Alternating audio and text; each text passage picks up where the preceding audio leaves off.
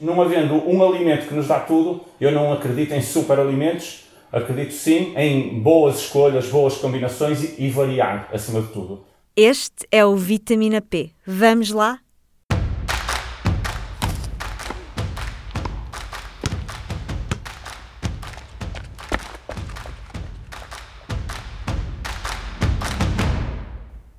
Viva! Eu sou a Carla Pequenini e este é mais um Vitamina P, o podcast de nutrição e desporto do público.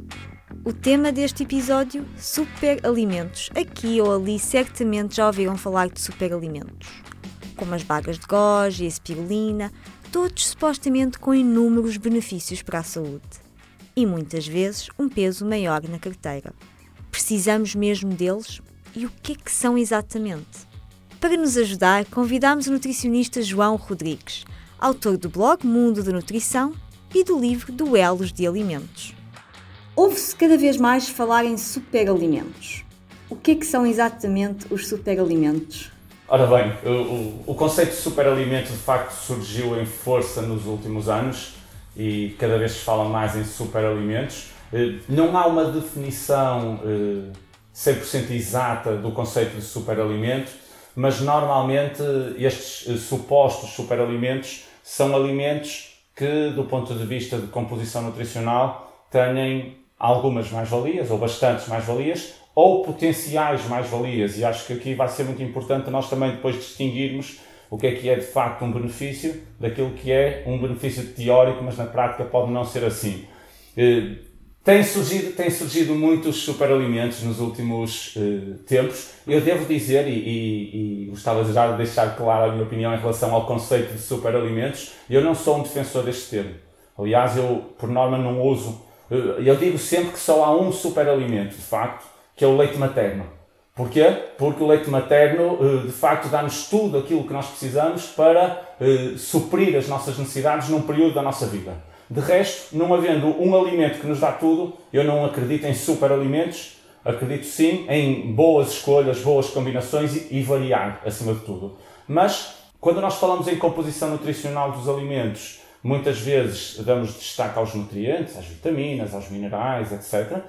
Na maior parte das vezes, os superalimentos são alimentos que se destacam não tanto por essa parte dos nutrientes, mas sim pelos chamados fitoquímicos ou compostos bioativos, que são na realidade. O que é, que é isso? Exatamente, eu já ia explicar. Portanto, são substâncias que, não sendo, eh, não sendo substâncias que devem ser consumidas obrigatoriamente, e é isto que distingue um nutriente de um composto bioativo, é que nós os nutrientes temos que consumir todos os dias determinada quantidade para ter o nosso corpo a funcionar corretamente.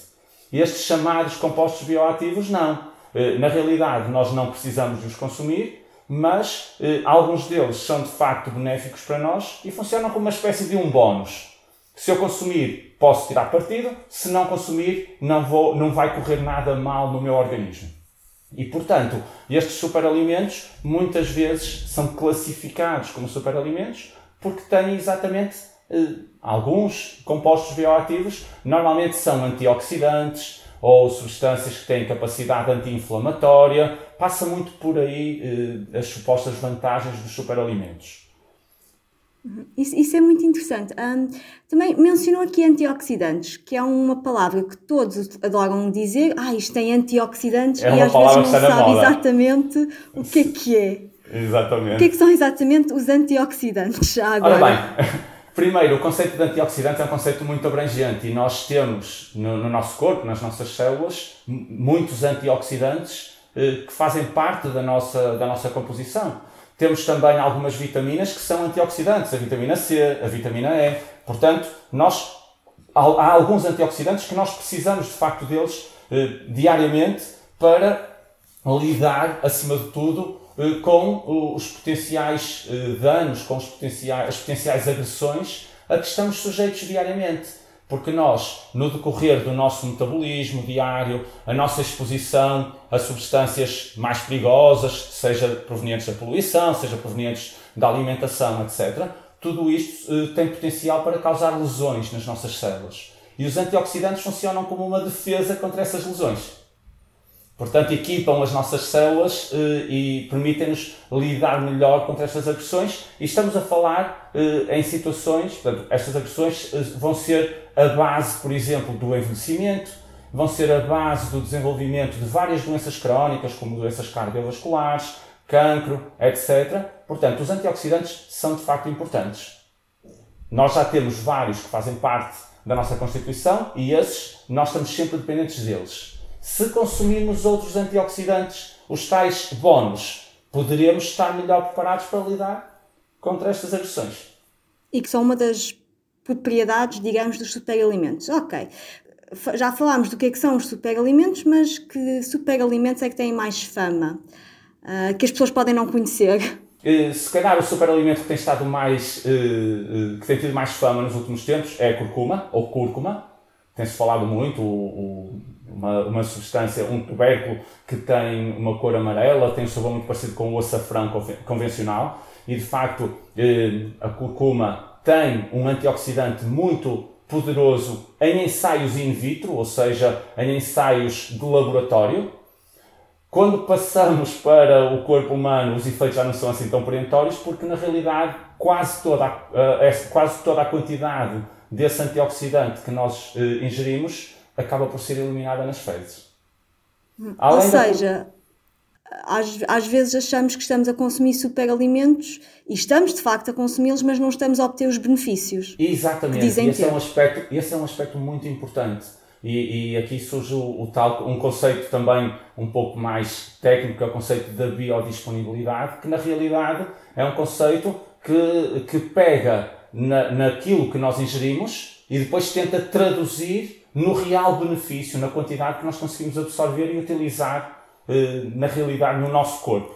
Está bem? E portanto, a curcuma, as vagas de goji, açaí, spirulina, eh, são vários superalimentos que de facto não deixam de ser alimentos interessantes, mas se calhar não são assim tão, tão super, ou pelo menos não vamos estar à espera que eles façam milagres na nossa alimentação. Podem perfeitamente ser incluídos, mas não é por eu consumir curcuma todos os dias que eu não vou ter problemas de saúde ou que eu vou ficar eternamente jovem. Uhum.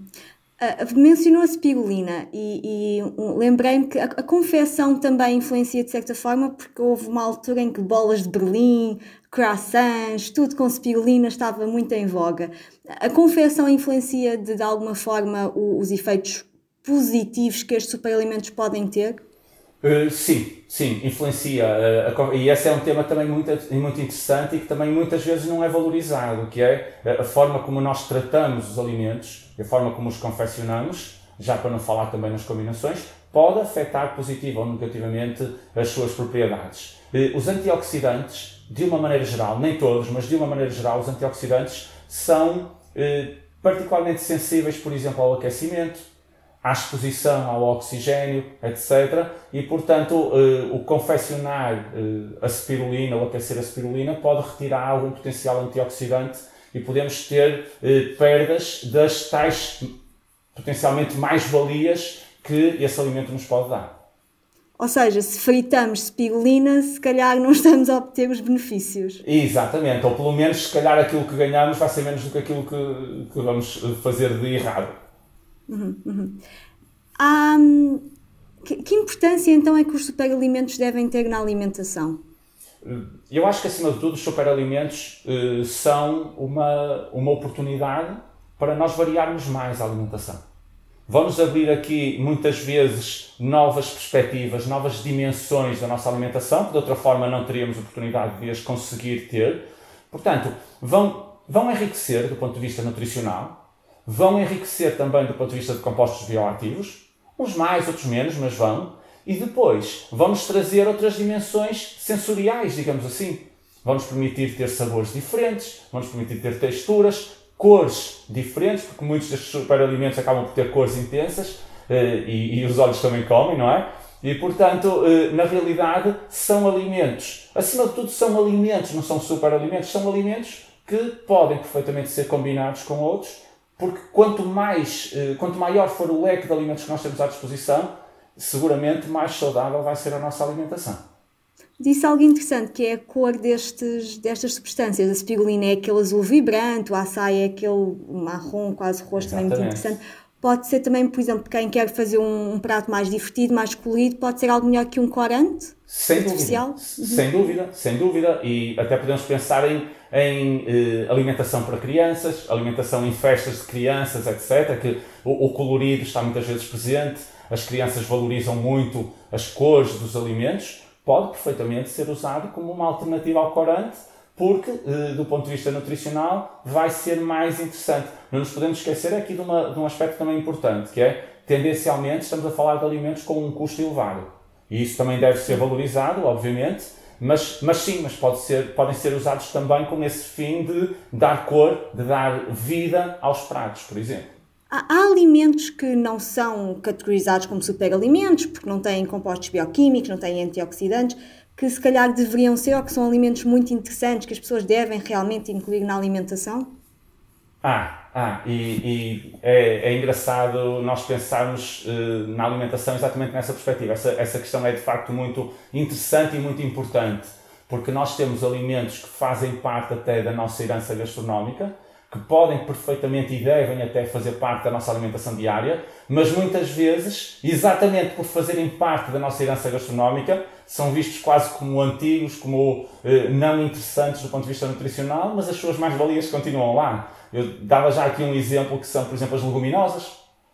Nós normalmente não valorizamos muito o consumo de feijão, de grão, de lentilhas. São alimentos incríveis do ponto de vista nutricional lá está, estes alimentos que eu estou a falar não será tanto pelos compostos bioativos, será mesmo pelos nutrientes, mas eh, tendencialmente nós não valorizamos se um prato levar feijão, mas vamos valorizar se o prato tiver spirulina, se tiver curcuma, por exemplo. Portanto, as leguminosas, eh, convém não esquecer, eu digo isto muitas vezes, as leguminosas são uma fatia independente da roda dos alimentos, nós devemos consumir todos os dias e se calhar a maior parte dos portugueses não consome leguminosas todos os dias, Incluiria, se calhar, também, por exemplo, os brócolos. Acho que dentro dos, dos artigos, dos, dos chamados legumes, os brócolos são particularmente interessantes por toda a sua riqueza nutricional. Depois, também, eh, as ervas aromáticas.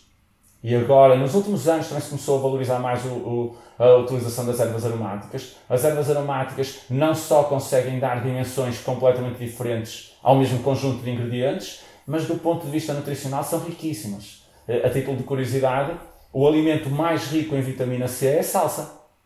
E, não sabia. E, pois, é, normalmente é uma surpresa e as pessoas normalmente pensam sabia sempre... que os brócolos tinham muita vitamina C, Também mas a tem. salsa nunca pensei nisso. Tem, Muito... claro que nós não consumimos grandes quantidades de ervas aromáticas e, portanto, estas mais-valias têm que ser sempre relativizadas. Mas podemos começar a consumir mais vezes. E, e, até se calhar voltando um bocadinho atrás à, à, questão da forma de confecção, se nós usarmos a salsa crua, vamos conseguir tirar partido de toda esta vitamina C. Se a cozinharmos, já vamos perder alguma. Portanto, também saber combinar. Mas as ervas aromáticas, as especiarias, de uma maneira geral, também são riquíssimas do ponto de vista aí sim de compostos bioativos.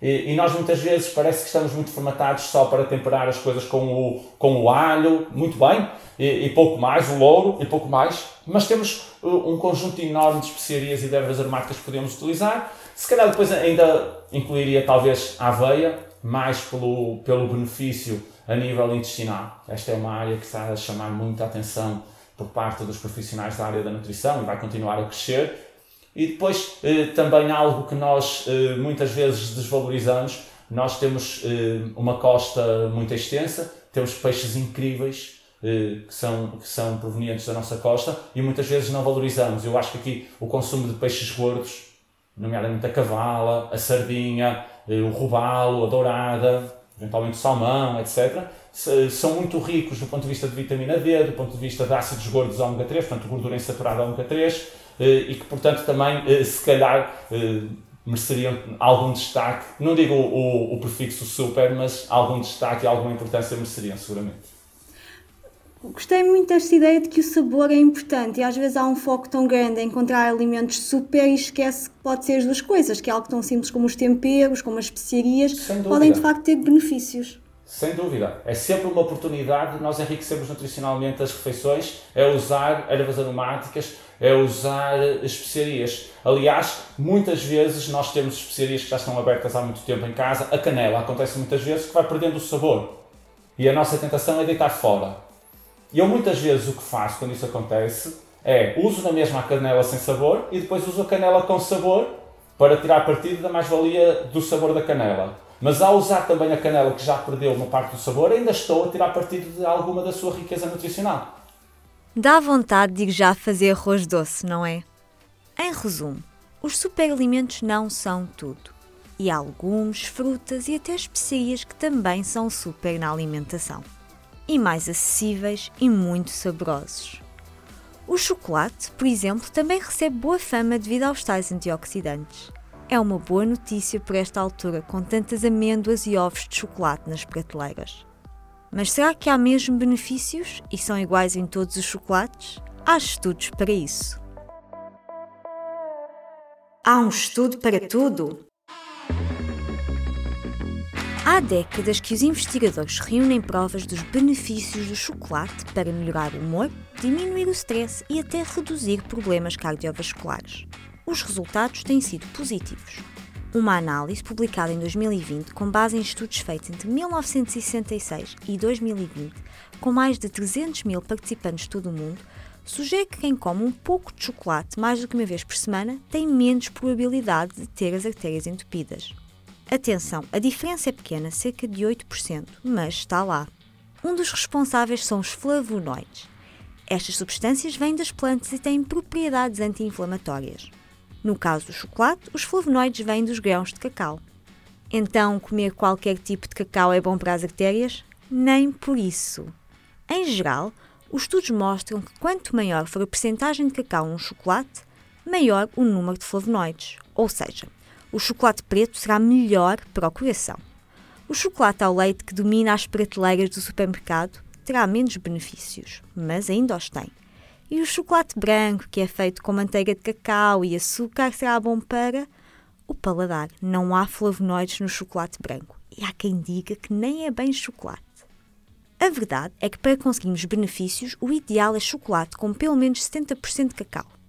Isto não quer dizer que tem de ser super amargo. Há versões de chocolate ao leite, conhecidos pela expressão inglesa dark milk, que também têm muito cacau. E os flavonoides não são exclusivos do chocolate também existem nas maçãs e nas cerejas e noutras frutas e vegetais.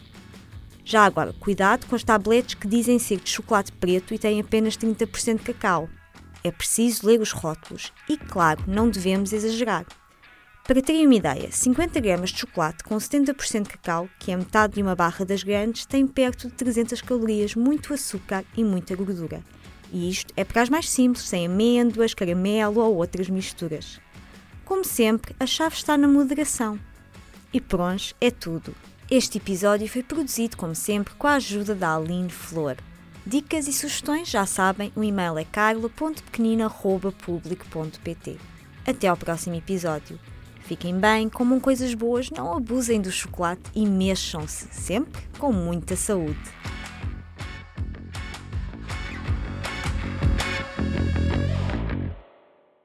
O público fica no ouvido.